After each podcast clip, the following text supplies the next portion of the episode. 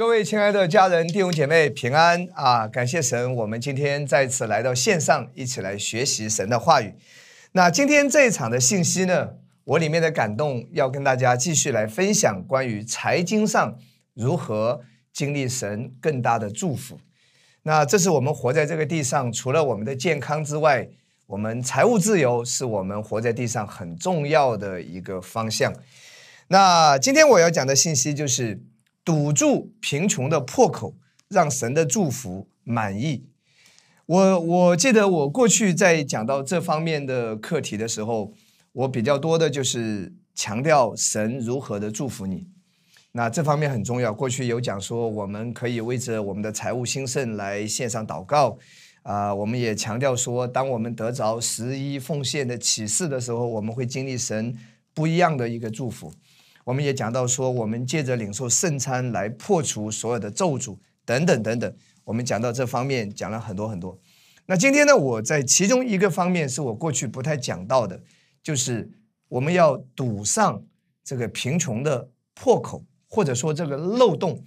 我跟大家来看一节经文啊，《哈该书》旧约《哈该书》一章第六节，《哈该书》一章第六节，这节经文非常有意思啊，弟兄姐妹，我们在生活中。如果说，比如说，我们有一个杯子，虽然上面有水呢倒下来，但如果这个杯子的底部一直是有漏洞的，是有裂缝的，或者说是有破口的，虽然上面是有水倒下来，但是这个水呢也是会流掉的。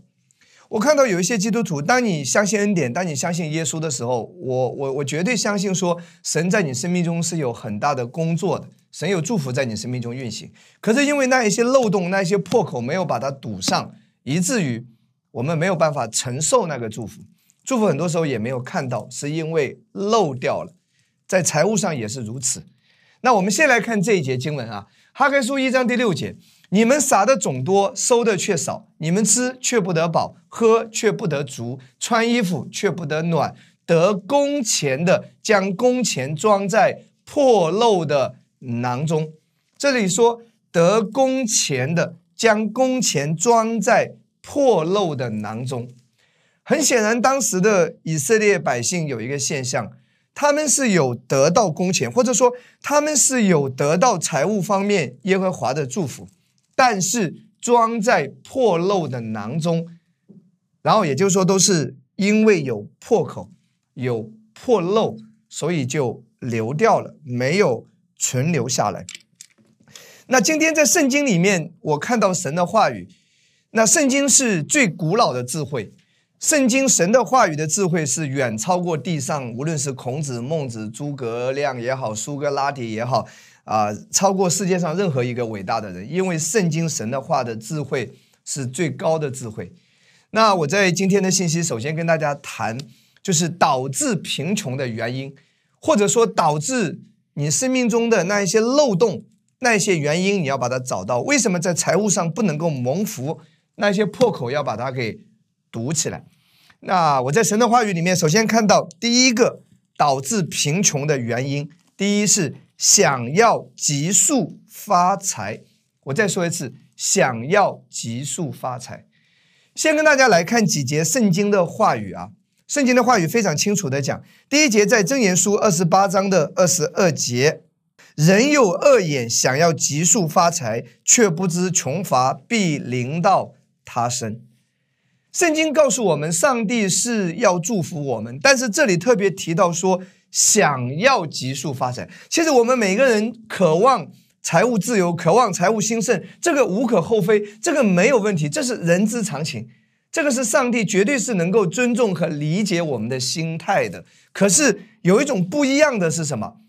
想要完全想要不劳而获，或者说想要急速发财的，圣经说这个会导致贫穷必临到他身，或或者说这就是某种程度的什么贪心？贪心必会导致什么？必会导致贫穷，导致骗局，导致各样不好的事情的发生。那圣经同样继续来看箴言书二十章二十一节，起初树德的产业，终究却不为福。也就是说，圣经中上帝祝福我们的方式是循序渐进的。上帝祝福我们的方式是使用我们的五柄鳄鱼，使用我们的啊，使用什么？使用我们的这些能力、才干、资源啊，这是上帝祝福我们的方式。也就是说，上帝祝福我们的方式就是给你恩宠，给你资源，给你机会，使你顺利亨通，使你减少一些不必要的损失。这是上帝祝福我们的方式。我们常常有一句话叫什么？术有专攻。所以我们在地上首先要找到自己的特长，找到自己的专业，找到上帝给你的恩赐，然后呢，做好自己的本职工作，做自己最擅长的事，从而带来供应和兴盛。这个是让你有平安的，这个是蛮有神的祝福的。俗话有一句话说：“不熟不做，在自己未知和陌生的领域进行盲目的投机式的投资，会充满了很多的不确定性和风险。这个是需要谨慎的。”我在这边跟大家来讲一个点，就是说大家不要误会，不是说不可以投资，不是说不可以去赚快钱，我没有这样讲。但是首先你要记得。你的本职工作是上帝祝福你的常态方式，先干好上帝给你的这一块。那你要去投资的时候，你一定要有一个心态，你的心态一定要非常好。我们常常讲到一些专业的投资客，他会拿他一部分的钱去做某一项投资。你永远记住这句话：回报率越高的，它的风险往往也是越大的。这个永远是成正比的。所以，所以当你在投资的时候，我看到很多基督徒，他只盲目的相信上帝会祝福。对，上帝会祝福是没有问题，但上帝让你在地上的时候，也是有人的责任和本分。上帝创造我们的大脑，也是让我们去思考、去分辨。人绝对有自由选择的权利，人绝对要为他的理性的选择来负责任的。因为世界上有一句话说：“我们都是成年人。”所以你要记住一点，说。如果当你要去做一些投资的时候，你要考虑风险，就说万一这个钱没有赚到，我能不能承受？万一亏了，我会不会倾家荡产？所以这个一定要在考虑的范围之内。所以圣经讲的非常清楚。所以圣经圣经并没有说啊，快速的祝福就一定是灾难。圣经没有这样讲，但圣经确实是告诉我们，上帝祝福我们的方式是在平安里面的。上帝的祝福和人的理性，两者也绝对是什么平衡的。那我今天之所以在这边讲到这个信息呢，首先就是我看到在基督徒的圈子里面，很多人就是啊什么都不懂，就是小白，就是最基本的人的理性啊，成年人该思考的一些因素都没有思考。然后盲目的说自己做一个祷告啊，盲目的用迷信的方式啊，然后抽个签啊，甩个骰子或者抛一个硬币啊，上帝啊啊，这个投资能不能做，那个投资能不能做啊？每天想的是要快速发财，也没有考虑后果，也没有去了解清楚啊，也没有咨询法律顾问等等，所以导致的结果是非常非常不好。我看到很多不好的事情发生。所以这也是导致很多人欠债或者说掉在坑里面等等的原因。其中第一个就是什么？太想要急速发财了。弟兄姐妹，今天牧师在这边鼓励你，首先一定要记得，上帝祝福你的方式是循序渐进的，是透过你的才干、能力、你的恩赐、你的专长，在你所了解的范围内，上帝来祝福你。那如果你要做一些投资的话，一定要考虑风险系数，你能不能够承受得了这个风险？如果你有这个能力承受风险的，那没有关系啊。也许无心插柳会什么柳成荫。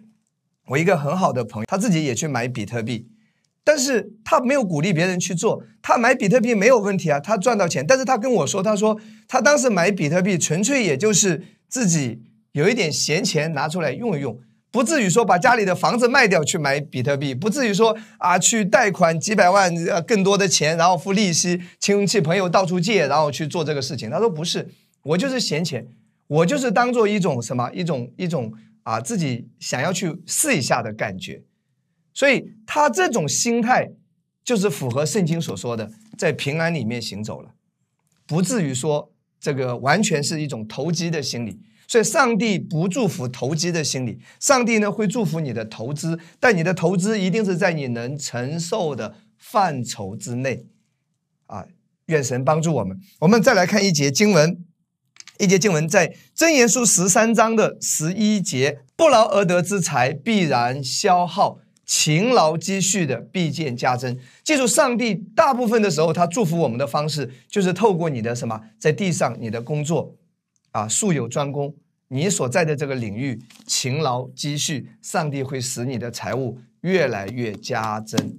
愿神给我们智慧，因为神的话是充满智慧的，好不好？所以好好的去工作啊，或者说好好的去学一门手艺，或者说好好的去装备自己啊，让自己能够有有专业啊，有特长，不要每天想着中彩票啊，每天想着天上掉个五百万美金下来。不要每天想着哪一个富翁突然之间死之前他没有继承人，然后他就脑子一发热，他说：“那我随便报一个电话号码啊，幺三八什么什么什么什么的，这个人是谁，我就把财产捐给他。”不要有这种，不要有这 这种什么，不要有这种幻想，好吗？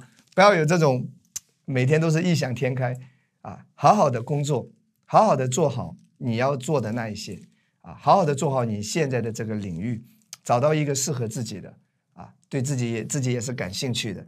自己也是拿手的，然后殷勤，然后呢勤劳忠心，把它做好，这是上帝啊通常祝福你的方式，这样你也不会掉在坑里。阿门。如果你真的要投资，那请你在你能承受的范围之内去进行。愿上帝祝福大家。圣经真的太有智慧了。那我继续要讲第二个，第二个导致贫穷的原因，我们要把这个破口给堵上。第二个是什么？过度消费。请跟我说，过度消费。经济学家有一句话是这样讲，他说，很多人贫穷的一个原因就是无法延后满足，很多人都是提前消费的。今天无数的年轻人都是啊，都是这个月还上个月，然后下个月还这个月，都是提前消费。这种方式的话，就没有办法让你能够积攒财富。所以我们要控制消费。让支出永远比收入少一点，这是一个很重要的观念。不要过度的消费，不要过于自己的能力去做一些事情，对吧？你一个月的工资可能就只有几千块，不到一万块，老想着买个 LV 包包，买个普拉达包包，你这个一个包一买，你几个月又没了，你就一年就为了买几个包，然后你什么事都做不了了。啊，然后呢，一个月工资五六千，老想着去丽江旅游，去什么大理走一圈，这个都是什么，都是不切实际的弟兄姐妹，啊，然后自己工资收入也不高，老想着今天海底捞，明天这里吃一顿，后天那里去大家玩一玩，基本上都是什么消耗掉了。那在这边我要跟大家来讲一个一个圣经里面的一个真理啊，就是说圣经没有说贷款或者说借钱是罪。圣经没有这样讲，但圣经不太赞成你去借钱，或者说你去啊，总是用信用卡去贷款的过这种生活的方式。圣经不是很赞成。旧约每七年就有一个豁免年，也就是说，在旧约生命经记记载，七年就有一个豁免年，就是所有的债务都要免掉。所以。根据圣经的智慧啊，借款或者贷款最好不要超过七年的期限。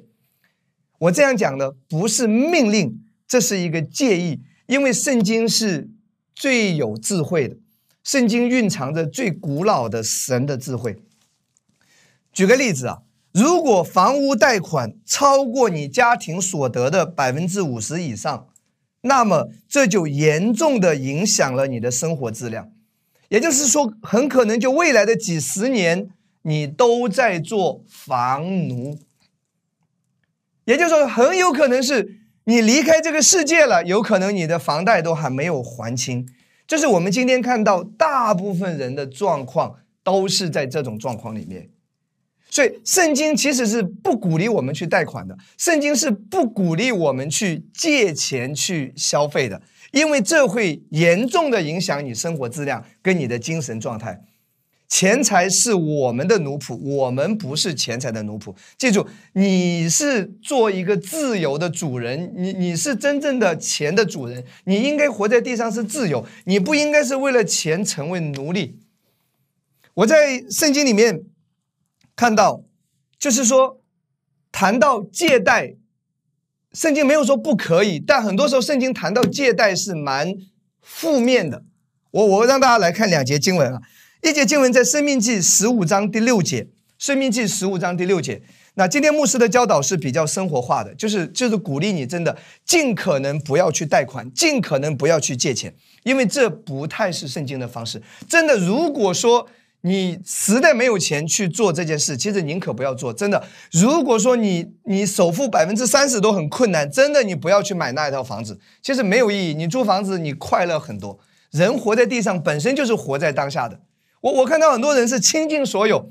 连周末都要加班，连任何一点休闲娱乐都没有，连陪孩子的时间都没有，都要出去再接一份工作，就是为了赚一点钱啊，然后然后攒足去还这个贷款。那请问人活着有什么意义呢？上帝在你生命中的命定你也活不出来啊！你想来聚会你也没时间啊，因为你还得加班啊，因为你还要考虑下个月的房贷啊。所以真的，我真的鼓励弟兄姐妹，除非是真的是生病需要去医院，那你没办法，这个这个是可以借的。啊，但是通常情况下，如果是为了消费，或者说要去买一个东西，牧师鼓励不要去贷款或者借钱，甚至那个贷款和借钱的时间不宜过长。圣经七年就有一年是豁免，你贷款贷个三十年、五十年，你真的五十年还完之后，可能你都已经不在这个世界了。那我们来看这两节经文好不好？圣经谈到借款或者谈谈到这个借贷的时候，都是消极的。他没有鼓励你去做，都是很消极的。我们来看《生命记》十五章第六节：“因为耶和华你的神必照他所应许你的赐福于你，你必借给许多国民，却不至向他们借贷。”看到没有？你必借给许多国民，却不自向他们借贷；你必管辖许多国民，他们却不能管辖你。换句话，这句话下半节也可以说：如果你向他们借贷的话，换句话，某种程度你是没有自由的，你就被辖制了。弟兄姐妹，你会受限制的。那同样，圣经在《生命记》的二十八章十二节这里再次提到借款，也是蛮消极的。十二节是怎么讲？耶和华必为你开天上的府库，按时降雨在你的地上，在你手里所办的一切赐上赐福于你。你必借的给许多国民，却不是向他们借贷。圣经这里再次强调，叫你不要去借贷。所以我真的鼓励你，不要过度消费，在自己的能力的范畴之内去考虑房子。考虑车子，或者说考虑自己的生活方式，这是我看到很多人都是都是在提前消费的，啊，我倒不是说绝对说你你你借钱或者贷款是是是是有什么错，我没有这样讲，但圣经的智慧是鼓励你尽可能不要这样子去做。那我讲到这边，呃，我自己也是一个一个生活的原则啊，我个人交朋友，我基本上。不借钱，我如果有能力、有感动，我就直接奉献一点来帮助你。我不借钱，因为原因在哪里呢？我经历过无数次，只要借钱，后面朋友都做不成。所以，所以我的一个原则是，如果说向我借钱，我有能力，我直接帮你一点。可能你要的那个数字，如果我达不到，反正我也多少表达我的心意，在我最近的能力范围之内，我直接给你钱。你还不还对我也没有影响，我也不会跟你说要你还，我都是这种方式，因为前面我真的经历过，就是本来是很好的朋友，真的，你一向他要钱的时候，好了就是仇人，反而你向他要钱，你是孙子。各位弟兄姐妹，大家有这样类似的经历吗？所以我真的鼓励你，那那作为我自己呢，我也不会向别人去借钱。如果我真的有紧急情况下，我需要借，我宁可向银行，或者说我短时间之内的向银行借一点，我也不找身边的朋友借，因为非常有可能找朋友借会影响多年的关系的经营。啊，我讲的不是绝对，这只是圣经的一个建议和智慧。所以愿神来祝福我们。所以这是我简单来讲的第二个，对不对？第一个是什么？想要急速发财。会导致贫穷，啊，这是一个很重要的一个教导，这个漏洞要把它补上。第二个是什么？过度消费也是导致你贫穷的原因。我看到很多人其实一年到头算起来也是有很多钱进账的，可是为什么到最后都没有钱剩下呢？基本上都吃吃喝喝花掉了，啊，基本上都是什么超额的消费，在他能力范畴之外的能力再去消费。跟他的身份、跟他的啊收入、跟他的社会的这个定位是不匹配的消费，这是第二个原因。所以这两个原因你不解决，然后你每天说上帝啊祝福我，我也相信恩典，为什么我钱没有多起来？其实圣经是全面的，亲爱的弟兄姐妹，一方面是上帝祝福你，而另外一方面呢，圣经也告诉你要堵住你的破口，圣经也纠正我们错误的生活方式。那第三导致贫穷的原因，第三就是懒惰，懒惰。箴言书第六章第九节到十一节，箴言书六章九到十一节。圣经早就已经讲了，来看第九节，懒惰人呐，这里提到说懒惰的人，然后来看十一节怎么说，你的贫穷就必如强盗速来，你的缺乏仿佛拿兵器的人来到。圣经讲得很清楚，导致贫穷的原因是懒惰。我在生活中遇到绝大部分人不成功，就是因为跟懒惰有关系。只要把他的懒惰改改掉，其实他到哪里都是受欢迎的。很多人不是没有才华，很多人不是没有梦想，很多人不是没有抱负，很多人也不是说没有没有没有一技之长，但是他无论到哪里，无论在在任何一个公司，他都待不久，老板都不喜欢他，上司都不喜欢他，就是因为他太懒了。所以这个要把它改过来。我曾经讲过一篇道，就是如何从打工到老板，如何使从卑微到尊贵。你只要掌握一点，就是殷勤勤劳，你到哪里都受欢迎。我曾经一个大姐跟我讲，她说她家里换了以前换了很多个清洁工啊，就是保姆，但其中有一个清洁工来了之后，后来就再也没有换她。她说，其实那个清洁工跟另外的清洁工没有什么区别啊，但是这个清洁工呢，他有一个最大的感受就是，他看见这个清洁工的时候，基本上都是在擦擦摸摸。其实可能另外的那些保姆可能是动作速度很快，可能半个小时就已经都弄好了。但是基本上就是其其他时间在玩手机了，或者在坐在那里休息了，或者怎么样。但是他的一个感觉是，他看到这个保姆是勤劳的，每天总是很早的就到了，然后都是很晚才回去。而且他看见他的感觉就是一直都是在这里擦，在那里弄，所以好像都没有停下来。他说：“我不管他有没有擦的干不干净，其实这个对我来说已经是不重要了。但是我看见他一直在收拾，一直在弄，那种感觉对我说太好了。所以他说这个。”这个保姆他自己没有提出要求，后来是我主动给他加薪，而且是一直留在我们这里。他就跟我们分享，他说：“作为任何一个老板也好，作为任何一个主人也好，啊，作为任何一个上级也好，其实很多时候你的殷勤比你的才华是很重要的，更重要的。也就是说，你的态度比你的才华是更重要的。你的上司除了欣赏你的才华之外，他就是欣赏你的态度。所以我一个朋友。”啊，他儿子从国外回来的时候，在在字节跳动，在抖音这边上班。他对他儿子就说了一句话：从国外回来，他对他儿子说：“你的才华、能力、业务能力肯定都是没有问题，技术水平都是一流的。但你记住一点，到了公司，永远比别人早半个小时到，永远比别人晚半个小时离开。请你记住这一点。”他儿子就把这句记住了，就因为这一点，很快的就升职了，咔咔咔咔咔咔一路飙升。其实你在办公室。在同样才华和能力的那个前提下，真的，你只要做到比别人早半个小时，比别人晚半个小时，你的老板迟早会发现你的。他今今今天不会看到，他下个礼拜也会看到，下个月也会看到，两个月之后他也会发现。只要你持之以恒，要求自己就是殷勤、忠心、勤劳，你一定会被抬举起来的。圣经讲的非常清楚。圣经来看箴言书二十二章的二十九节，圣经说怎么样我们能够被提升呢？我们怎么样能够升职？圣经已经告诉你秘诀了。圣经怎么讲？他说：“你看见办事殷勤的人吗？他必站在君王面前，必不站在下贱人面前。君王是什么？尊贵的那个位置，下贱人是很低的。怎么样？你能够在公司在单位啊？怎么样能够被领导什么提拔？怎么能够被欣赏？怎么能够被提升？”他说：“你看见办事殷勤的人吗？”圣经说：“当你勤劳的时候。”其实你你就已经是很成功了，亲爱的弟兄姐妹，只要你正常的才干能力的发挥，只要加上勤劳殷勤这个因素，你已经不可能不成功了。感谢赞美主。所以很多人贫穷就是因为太懒了，大钱没能力赚，小钱不愿意赚，每天在家里等机会，一等又到了十二月了，又一年过去了，然后又说明年再说，明年再说，到了明年一开春，哎呦，疫情有点严重。到了夏天，疫情好点再说。夏天一过，哎呀，天气凉一点，凉一点太热了。天气凉一点，又秋天，八九月十来月了。十来月一弄，哎呀，马上只有两个月，又圣诞节过年了，还是过年再说吧。你都是在什么？就是因为太懒了，一直一直没有行动起来。求神帮助我们，这不是恩典律法的教导，这是你自己圣经告诉你做人的智慧。好，那是我到这里为止，跟大家简单说。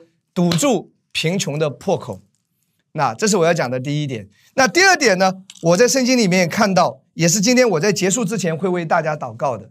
你要相信，你要改变一个思维，你的神是破除贫穷的神，你的耶稣啊是破除贫穷的耶稣。我们来看圣经哥林多后书八章第九节。哥林多后书八章第九节，你必须要相信这个真理，弟兄姐妹，你堵住你要堵的破口，你做好人的本分工作，剩下来的，接下来你就要期待超自然。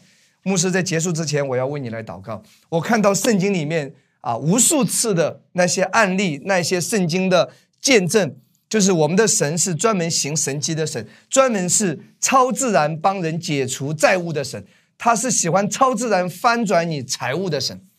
我们来看《哥林多后书》八章第九节怎么讲？他说：“你们知道我们主耶稣基督的恩典，他本来富足，却为你们成了贫穷，叫你们因他的贫穷可以成为富足。看到没有？耶稣在十字架上是一个交换，是一个替换。弟兄姐妹，耶稣在十字架上担当了你的罪。”使你在基督里成为神的义，对不对？你的罪转移到了耶稣的身上，耶稣的公义转移到了你的身上。所以今天我们说我们是义人，对不对？我们是义人，我们是蒙福的。那圣经这里说什么？他说：“我们主耶稣基督，他本来富足，却为你们成了贫穷，叫你们因他的贫穷可以成为富足。”换句话说，耶稣在十字架上死去的时候一无所有，连一块好的衣裳都没有。耶稣死的时候，葬在一个借过来的坟墓里面，他一无所有，他赤裸裸的挂在十字架上，他什么都没有就死去了，他贫穷的死去，这是因为他担当了你的贫穷，他因你们成了贫穷，叫你们呢可以成为富足，所以我们不单是义人，我们是公义的，我们也是什么富足的？这个富足包括什么？生命的富足，生活的富足，全人的富足。我再说一次。这个富足是什么？生命的富足，生活的富足，全人的富足。约翰三书第二节，这里就讲到方方面面的兴盛。约翰三书第二节怎么说？亲爱的兄弟啊，我愿你凡事兴盛，身体健壮，正如你的灵魂兴盛。所以，首先我们已经信了耶稣了，我们得救了，我们灵魂得救了，我们灵魂兴盛，对不对？然后呢，身体健壮，还有什么？凡事，凡事就是包括你的财务状况，你的财经。他要你兴盛，他要你财务自由，他不要你被贫穷辖制，他不要你被债务辖制，他不要让你被缺乏辖制，所以他要你什么？凡事兴盛，因为耶稣在十字架上已经付上了代价，耶稣在十字架上已经成了，他已经完工了，所以今天祝福是属于你的，阿门。路加福音四章十八到十九节，这里就很清楚的讲到说，耶稣来到地上，其中有一个目的是什么？有一个工作是什么？他就是要让贫穷的人脱离贫穷。我们来看十八节说：“主的灵在我身上，因为他用高高我。”这个讲到耶稣，对不对？圣灵降在耶稣的身上，耶稣来到这个地上干什么呢？叫我传福音给贫穷的人，差遣我报告被掳的得释放，瞎眼的得看见，叫那受压制的得自由，报告神悦纳人的喜年。这里讲的很清楚，耶稣来到地上的目的就是首先传福音给贫穷的人。这个贫穷当然包括我们心灵的贫穷，因着我们接受耶稣，我们心灵成了富足，生命成了富足。除了这个之外，这个贫穷也包括什么？生活上的贫穷，经济上的贫穷，就是我们这个环境物质界的贫穷。亲爱的弟兄姐妹，我们纵观整个人类的历史，基督的福音传到哪里，哪里就有文明；传到哪里，哪里就发达，哪里就发展，哪里就兴盛，哪里就开始富足起来了。你真的看到？其实基督徒占比最多的地方，都是最富裕的地方。福音真的传到哪里，就是使哪里富足起来，使哪里兴盛起来。感谢主，耶稣的福音是美好的福音，所以福音是传给什么贫穷的人。所以今天，如果你有财务的问题，有财务的这种漏洞、财务的债务的问题，感谢主，接受耶稣基督的福音，他要使你什么脱离一切的贫穷。叫因为贫穷而被掳的人得释放，叫因为贫穷而受压制的人得自由，叫那些有债务的人，你要经历上帝的豁免，你要经历上帝的什么超自然的翻转在你的身上。我们来看一处经文，我们来看列王记下六章五到第七节，这是我最近在灵修的时候，上帝给我的一个启示啊。我也渴望在今天这一篇信息，当你听完之后，牧师要为你来祷告，我要祷告有一个超自然的奇迹。在接下来很短的时间之内要发生在你的身上。那这段圣经呢，是我在圣经里面看到很多段神在财务上行神迹的圣经中的其中一段。那刚才我说过，圣经里面很多次记载啊，非常多次的记载，上帝总是帮助人破除债务、翻转财务。那这里我们来看一下这段经文呢，有一个人砍树的时候，斧头掉在水里。他就呼叫说：“哀在我主啊，这斧子是借的。”神人问说：“掉在哪里？”他将那地方指给伊丽莎看。伊丽莎砍了一根木头，抛在水里，斧头就飘上来了。跟我说：“砍了一根木头，抛在水里，斧头就什么飘上来了。”伊丽莎说：“拿起来吧。”那人就伸手拿起来了。圣经记载，当时有一个人向朋友借了一把斧头去砍树。结果不小心，这把斧头掉在哪里？掉在了一个水里。那个水一定是很深很深的水，所以已经是没有办法把那把斧头再找到了。你知道，在那个时代，一把斧头是非常昂贵的工具啊。这回可怎么办呢？这个人就是卖身为奴，也还不起这把斧头了，已经没有办法了。所以这个人喊着说什么：“哀在，哀在，就是歇斯底里的尖叫。”弟兄姐妹，这个人一夜之间就就就绝望了。他觉得他这一辈子也没有办法还起这一把斧子了。就像有一些人在债务当中的时候，债务会让你什么？让你绝望，债务会让你焦虑，债务会让你歇斯底里，债务会让你失眠，债务会让你没有喜乐，债务会让你没有生活下去的勇气。可是感谢主，这个时候这个人来到了谁的面前？来到了神人的面前。神人就做了一件事情，砍下一根木头。然后抛在那个水里，斧头就飘上来了。弟兄姐妹，斧头是铁的，铁只会往下沉，怎么会飘上来了呢？这叫什么？这叫超自然。所以记住，上帝在你生命中做工，他要做超自然的事。人认为不可能的事，人认为是不可能会经历这么好的事情，上帝接下来在你生命中就要做这件事情。所以重点来了，重点是砍下一根木头。这根木头有什么特异功能？这根木头有有什么特别的地方？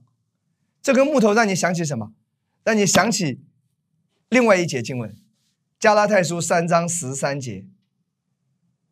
我们用已经解经的方式，好不好？这里也提到什么木头？基督既为我们受了咒诅，就赎出我们脱离律法的咒诅。因为经上记着，凡挂在木头上的，都是被咒诅的。哇，弟兄姐妹，为什么要砍下一根木头，不是一根草？为什么是一根木头？不是摘一摘一朵花丢在那里？为什么是一根木头？神人要让这个欠债的人、丢了斧子的人，要把焦点转移在哪里上面？要聚焦什么？聚焦木头。今天对于我们来说，如果今今天你在债务当中，弟兄姐妹，你已经用了你所有的方法，你可能借钱，亲戚朋友都已经借遍了，七大姑八大姨的你全都借了，而且都已经得罪了。再也借不到了，感谢主，不要再借了。真的，你现在就是，如果你已经亏掉的钱，你就勇敢去面对。然后接下来你要做的一件事情就是聚焦十字架上的耶稣，因着耶稣在十字架上已经担当了你的罪，几乎是因为你贪心、错误的投资导致的这些损失，这个罪耶稣也已经担当了。对不对？骗局基本上都是发生在贪心的人身上。那你要相信，你贪心的罪也已经被赦免了。耶稣已经什么担当了你的罪。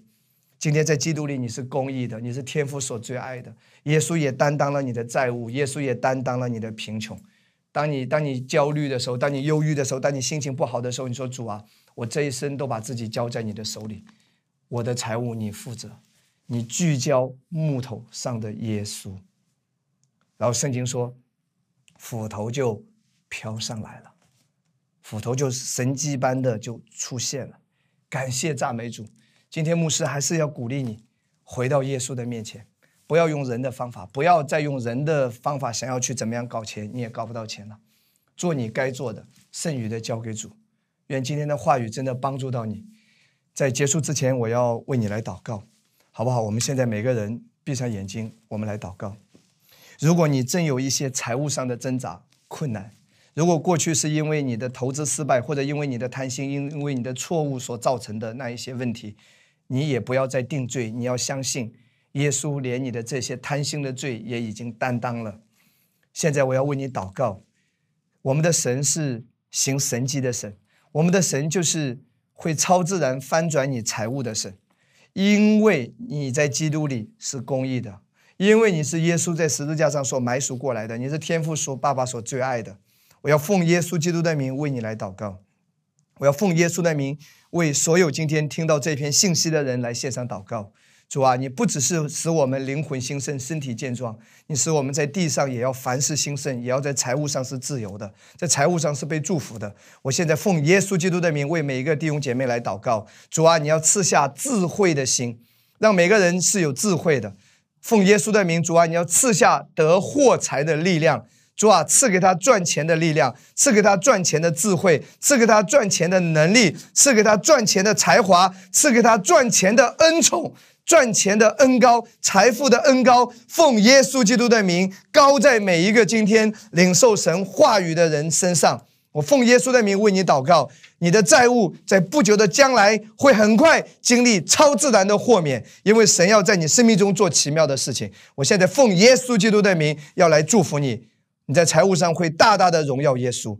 哈利路亚！聚焦耶稣十字架上的完工，让自己的心安息下来，不要焦虑不安。上帝都知道，耶稣都看见，耶稣掌权，耶稣掌管你的人生，掌管你前面的道路。奉耶稣基督的名，要祝福你。我同时也为着那些身体软弱的人来祷告，为着那些焦虑的人来祷告，睡眠有问题的人来祷告。主啊，你使他有个好的睡眠。奉耶稣的名，除去一切的焦虑的症状，除去一些身体上各样的疾病。因耶稣受的鞭伤，我们已经经。得了医治，我奉耶稣基督的名祝福每一位，主啊，让这一篇话语成为我们生活中的帮助，让今天你的话语成为我们生活中的智慧和亮光。感谢赞美主，祝福每一位弟兄姐妹和家人，奉耶稣基督的名祷告，阿门。